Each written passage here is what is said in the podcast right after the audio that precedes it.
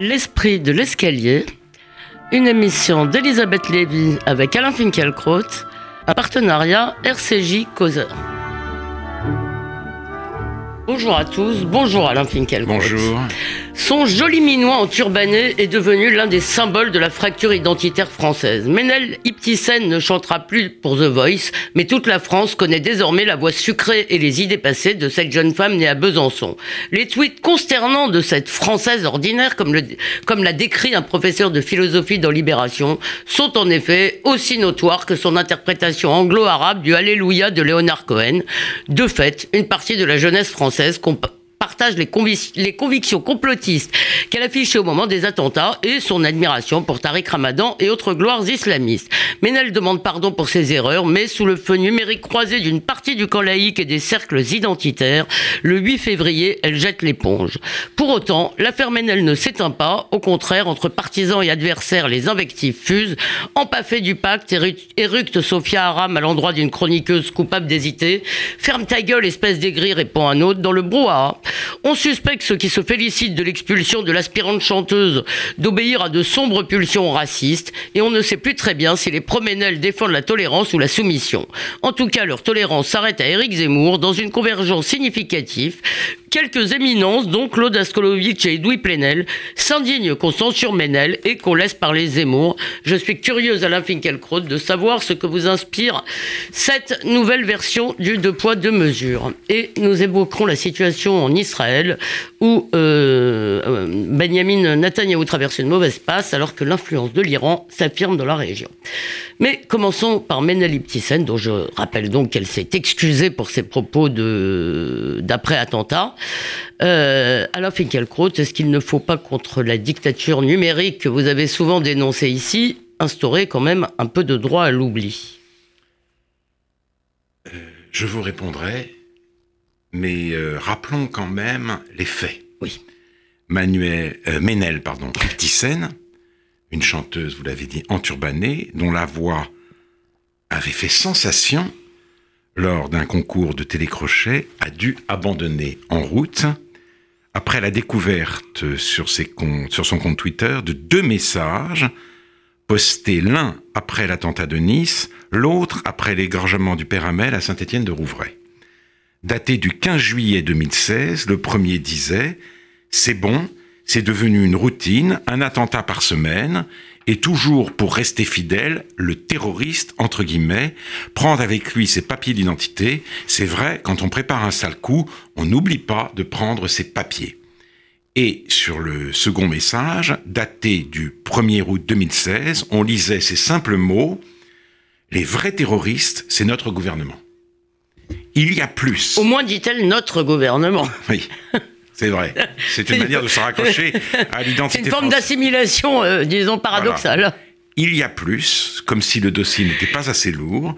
On a appris que l'interprète d'Alléluia, de Leonard Cohen, chantait aussi ses beaux vers Ô Allah, sauve les musulmans de Gaza, sans leur soutien, soit leur soutien et leur allié.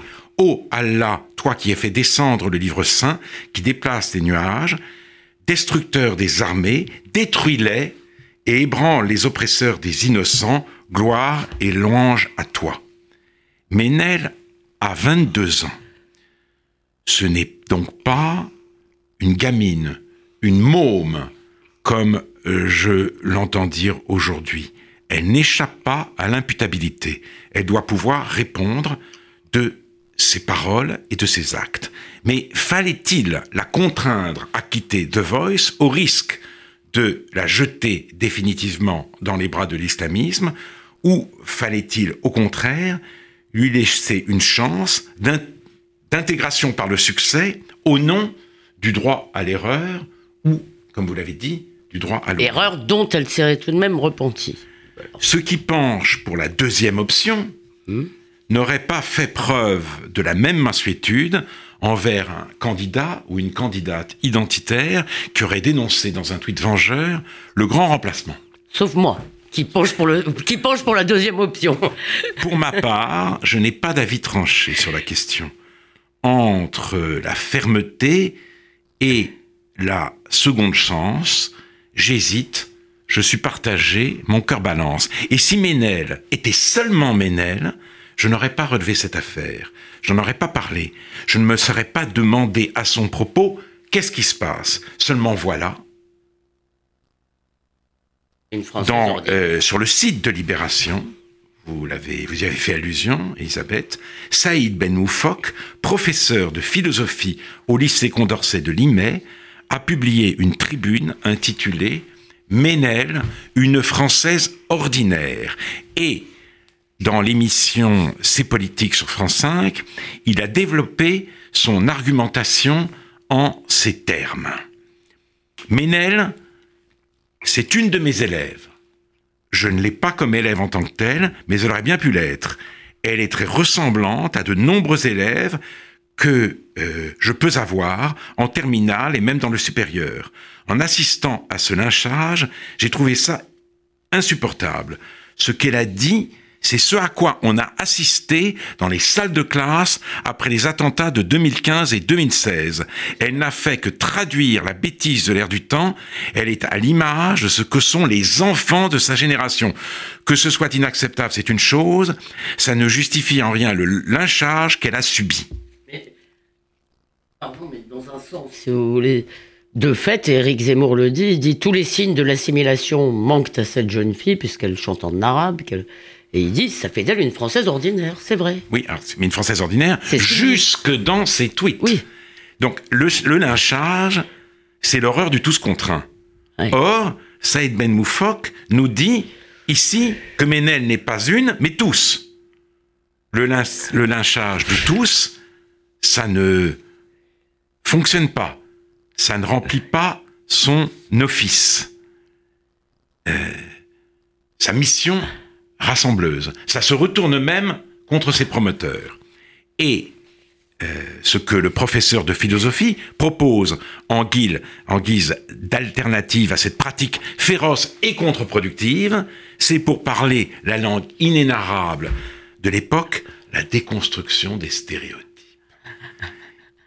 Il faut faire de la pédagogie, décortiquer, détricoter patiemment, inlassablement, les thèses complotistes et les clichés antisémites. Mais l'enseignant reconnaît son échec en avouant ingénument que ses élèves et tant d'autres dans les lycées français mettent en parallèle le sort malheureux de cette musulmane et celui d'un candidat juif ou israélien de The Voice qui continue tranquillement son aventure. Ah, j'avais raté ce deux poids deux mesures là. c'est ce qu'il a, c'est ce qu'il a dit encore une fois lors de l'émission C'est politique. Cet aveu démoralisant ne perturbe pas les journalistes qui protestent contre l'élimination de Ménel. Ces partisans de la transparence et de l'investigation tous azimuts, ces professionnels patentés du fouillage de merde, s'indignent qu'on soit allé enquêter sur elle et qu'on ait réussi à exhumer des tweets compromettants. Ces apôtres de la tolérance auraient voulu qu'elle pût aller sans encombre jusqu'à la fin d'un concours qu'elle avait toutes les chances de gagner et qu'Éric Zemmour, lui, fut enfin frappé d'interdiction. C'est-à-dire, ils ne peuvent pas évoquer, vous l'avez dit, Elisabeth Lévy, ils ne peuvent pas évoquer le cas de Ménel sans l'opposer à celui de Zemmour. Si ce pays se portait bien, elle continuerait à chanter et connaîtrait un destin de star, tandis qu'il serait, lui, réduit, au silence. The Voice pour Ménel, le baillon pour Zemmour. Ainsi plaident les défenseurs de Ménel Ibtisen. Je trouve ce plaidoyer très inquiétant. Parce que, oui, par exemple... Euh, euh, J'ai pas compris quelque chose, juste le, candidat juif de The Voice, c'était une espèce de blague sur Zemmour Non, non, d'après ce que disait euh, Saïd Ben Moufok, il y aurait un candidat juif ou israélien à The Voice, et, et ce qu'il entendait, ce qu'il disait sur les réseaux sociaux, c'est que précisément, voilà, elle, elle connaissait un destin atroce, alors que lui poursuivait son aventure. J'aimerais savoir s'il a chanté en hébreu par ailleurs, mais bon, on verra. Mais là, elle n'a pas chanté. Elle pas chanté en arabe. Hein, il, y a une, y a une strophe en arabe. Ah bon Ah oui, c'est vrai. Alors donc, elle est la France euh, qui se cherche à tâtons. Lui, euh, euh, Zemmour, avec ce qu'Edoui Plenel a appelé dans une autre émission de télévision ces saloperies fascistes, c'est la véritable anti-France. Donc voilà, ce plaidoyer-là, hein, The Voice pour elle, le baillon pour lui, ce plaidoyer-là, je le trouve très inquiétant. Alors même que le récent éditorial d'Éric Zemmour sur Charles Maurras m'a mis hors de moi. Je comprends, je l'ai dit l'autre jour, qu'on se récuse à évacuer Maurras, qu'on se refuse, pardon, à évacuer Maurras de la mémoire nationale. Commémorer, ce n'est pas célébrer, ont écrit Jean-Noël Jeanneney et Pascal Horry, deux historiens insoupçonnables. Et ainsi, la tenue d'un colloque aurait permis de ne rien cacher et en même temps de réfléchir à l'ascendant exercé sur de grands esprits par le fondateur de l'action française. Mais Zemmour va beaucoup plus loin. Il affirme que le temps est venu de réconcilier les mémoires de la Seconde Guerre mondiale. Et il dit qu'en soutenant Pétain, Maurras a refusé de choisir entre les gaullistes pro-anglais et les collabos pro-allemands. Sans doute voulait-il souligner le caractère singulier dans la configuration idéologique de la position prise par le chantre de la France seule. Mais le propos est pour le moins maladroit. quant à réconcilier, les mémoires, euh, quant à réconcilier, oui, ça c'est beaucoup plus grave. Euh, les mémoires de la résistance et de la collaboration, je répondrai avec les mots des adolescents d'aujourd'hui, même pas en rêve. L'épisode Pétain-Laval est une tâche ineffaçable de notre histoire. Zemmour aurait dû lire et méditer cette phrase du général de Gaulle dans les mémoires de guerre. Et puis l'épreuve, si elle fut marquée pour nous Français par une gloire, tirée du plus profond de l'abîme, n'en a pas moins comporté d'abord des défaillances désastreuses. Avec la satisfaction causée par le dénouement, elle laisse c'est pour toujours une douleur sourde au fond de la conscience nationale. Tout à sa condamnation des excès pénitentiels de la France d'aujourd'hui, Éric Zemmour n'entend plus la voix du général de Gaulle. Il n'y a pas de défaut dans sa cuirasse, il n'y a pas de place pour la douleur sourde dans sa vision de la France et du monde. C'est sa grande faille que de n'avoir pas de faille. Mais ceux qui, aujourd'hui, veulent le censurer, le faire disparaître du paysage pour laisser toute sa place à la Nouvelle-France, dénoncent avec la même hargne les républicains laïcs qui peuplent le Conseil des sages nommé par Jean-Michel Blancard. Ces indignés sont à la faveur de cette affaire en train d'absorber les lanceurs d'alerte dans ce qu'ils appellent la fachosphère. Ils militent pour une France métissée, c'est-à-dire ménélisée, et rien ni personne ne doit entraver ou retarder son émergence.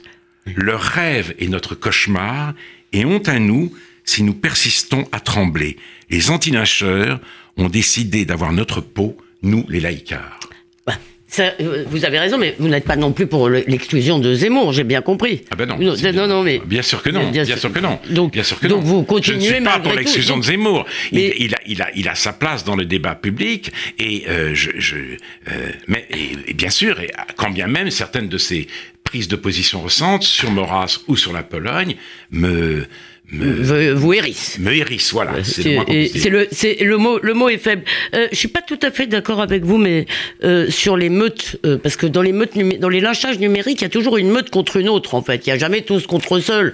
Si vous voulez, il y a toujours derrière, par exemple, si vous voulez, quand vous avez quelqu'un qui attaque Zemmour, derrière vous avez le camp des Zemmouriens, euh, que dans lequel d'ailleurs Éric Zemmour ne fait rien, qui se met lui-même non, Je suis d'accord. Euh, mais ce que je trouve très, j'ai compris, j'ai compris très révélateur, très révélateur, c'est et que euh, lui-même dit oui. Euh. La manière dont ce, dont ce professeur de philosophie, Saïd Ben Moufok, mm. a dit, mais voilà, ce sont tous mes élèves tous mes élèves. Oui, oui, on ne peut pas lâcher tout le monde, en effet. Bah, c'est ça la vraie en fait, Et en fait, c'est pour ça, dans le fond, ce qui fait peur, il y, a, y a un bon papier d'Éric Zemmour sur l'affaire Ménel, d'ailleurs, dans le Figaro.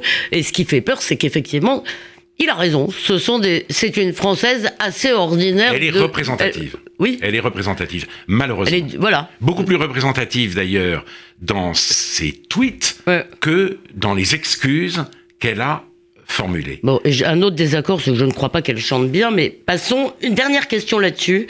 Euh, en ce moment, si vous voulez, euh, on est en train de, le gouvernement, le président essaye d'organiser l'islam de France.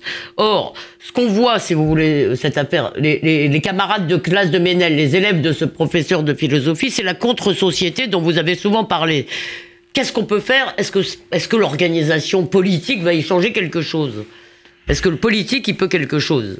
Non, ce qui, c'est- c'est-à-dire il faut euh, Hakim El Karoui, euh, qui a écrit un livre, l'Islam, une religion française, Et qui en était à appelle- réplique hier. en, épais- en appel à la, const- à la- au réveil des musulmans intégrés. Mmh. Il voudrait qu'ils prennent le pouvoir parmi les musulmans. J'ai peur que ce soit un vœu pieux, puisqu'il le dit lui-même dans le livre et dans des entretiens qu'il a donnés.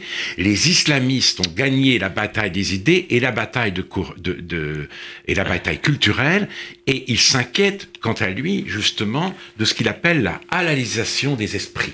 Le rôle que joue le voile et le halal dans la définition que les musulmans se donnent d'eux-mêmes, parce que cela a quelque chose au moins de séparatiste, c'est-à-dire certains pensent en termes de conquête, d'autres de sécession. Euh, bon, voilà, c'est- tout ce que l'on peut, euh, l'on peut euh, constater, et j'espère que euh, Macron, le président de la République, est capable de regarder cette réalité en face.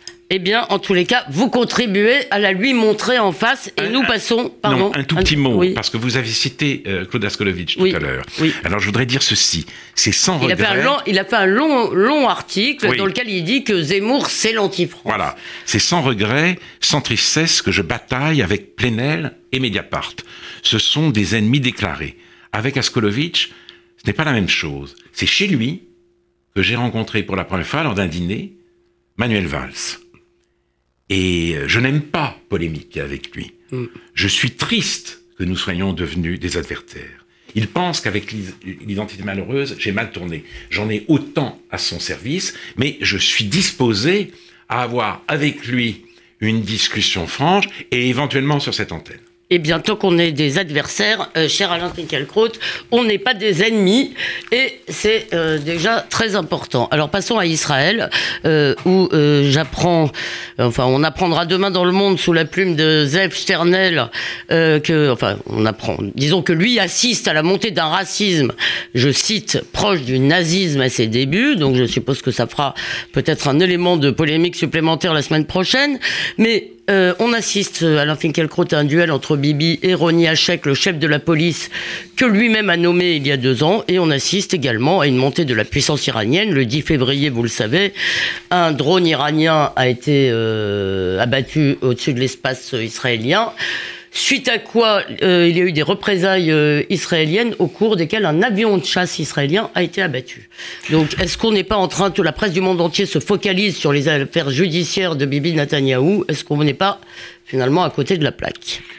Le temps n'est plus, en tout cas, où l'on pouvait tenir sur Israël un discours simple, univoque. Quand ce pays est menacé par l'Iran et les milices du Hezbollah installées maintenant en Syrie, j'applaudis la fermeté de son gouvernement, car il y va de sa sécurité et même de sa survie.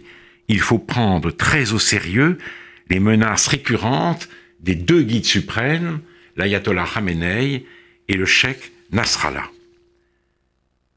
Quand Netanyahou croit bon d'annoncer qu'il a commencé à négocier avec l'administra- avec l'administration américaine l'application de la souveraineté israélienne sur certaines colonies de Judée-Samarie, je suis catastrophé, car il s'accommode de l'occupation et qu'il s'entête dans son projet d'anni- d'annihilation du sionisme en condamnant les juifs à devenir à terme minoritaires dans l'État qu'ils ont créé.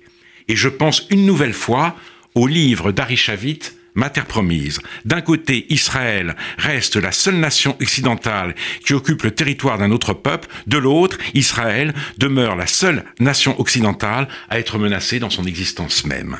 Et je pense aussi à cette autre phrase du même livre. La question est de savoir si Israël mettra fin à l'occupation ou si l'occupation mettra fin à Israël. C'est toujours Harry Chavit. Hein. Et, ou mettra fin à Israël. C'est toujours Harry Chavit, ma terre promise. Et puis, on a appris que la police israélienne avait transmis ses recommandations au parquet général dans deux enquêtes, dans deux des enquêtes visant Benjamin Netanyahu, et qu'elle plaidait en faveur de son inculpation pour corruption, fraude et abus de confiance dans les deux affaires.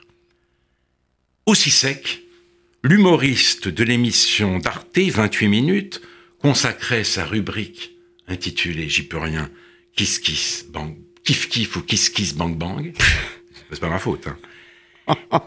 Euh, il la consacrait donc au Premier ministre israélien et on apprenait au détour d'une phrase que la corruption était un sport national en Israël.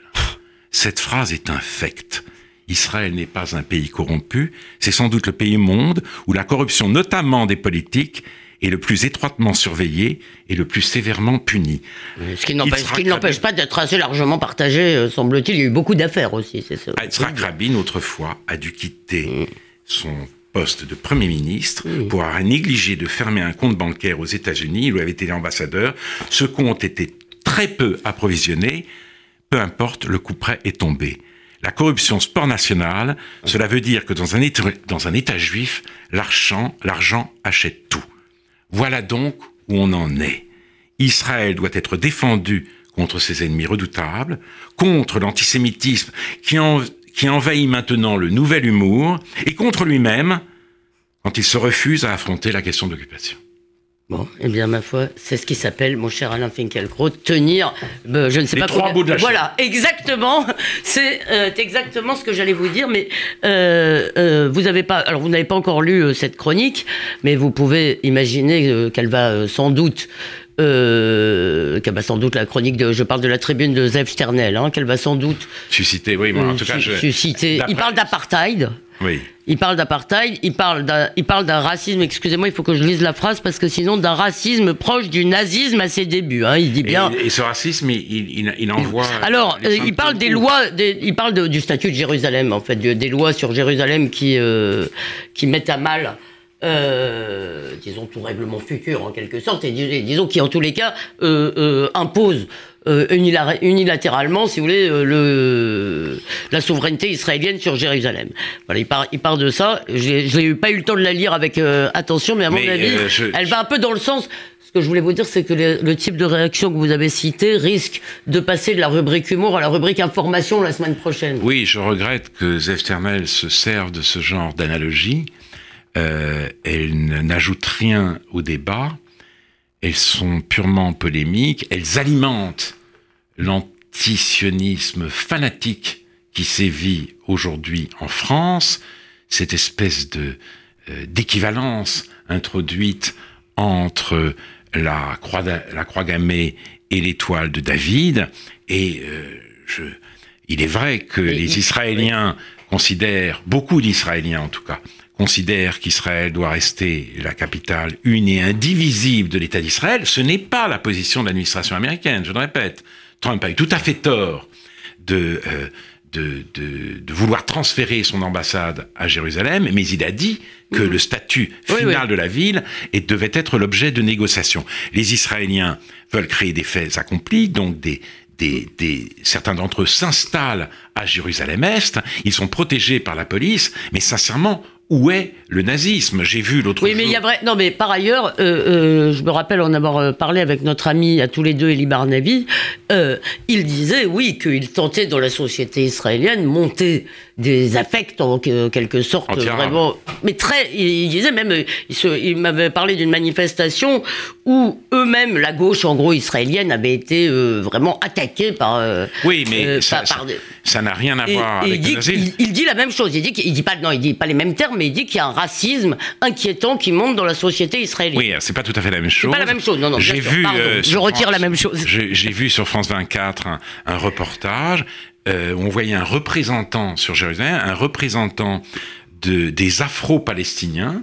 Il y en a, paraît-il, il y a même un quartier pour eux à Jérusalem, qui se vantait euh, d'avoir, enfin, dont, dont il était dit euh, dont il était dit dans le commentaire et sur un ton quasi élogieux qu'il avait lutté contre l'occupation à travers des attentats terroristes visant les civils. Il était là, il se promenait tranquillement dans Jérusalem, il discutait assez vivement avec des soldats qui, euh, mm. qui lui, euh, qui ne voulaient pas laisser passer ou qui se demandaient un, un, ses, ses, ses, documents d'identité à un homme qui l'accompagnait. Il n'avait il aucun ennui et il paradait dans Jérusalem. Alors, on est très très très loin du nazisme. En revanche, en revanche, bien sûr que l'occupation, si vous voulez, affecte le moral des Israéliens et que euh, la, la, perpétuation de cette situation par le gouvernement israélien est une très grave faute et qu'il ne faut pas cesser de le redire. Très bien, le moral et peut-être même la morale, on ne sait pas. Merci en tous les cas Alain Pinkelkraut d'être euh, toujours sur le qui-vive. D'ici dimanche prochain, on peut vous lire dans Causeur. On peut réécouter cette émission sur causeur.fr et radio rcj.info. Bonne semaine à tous.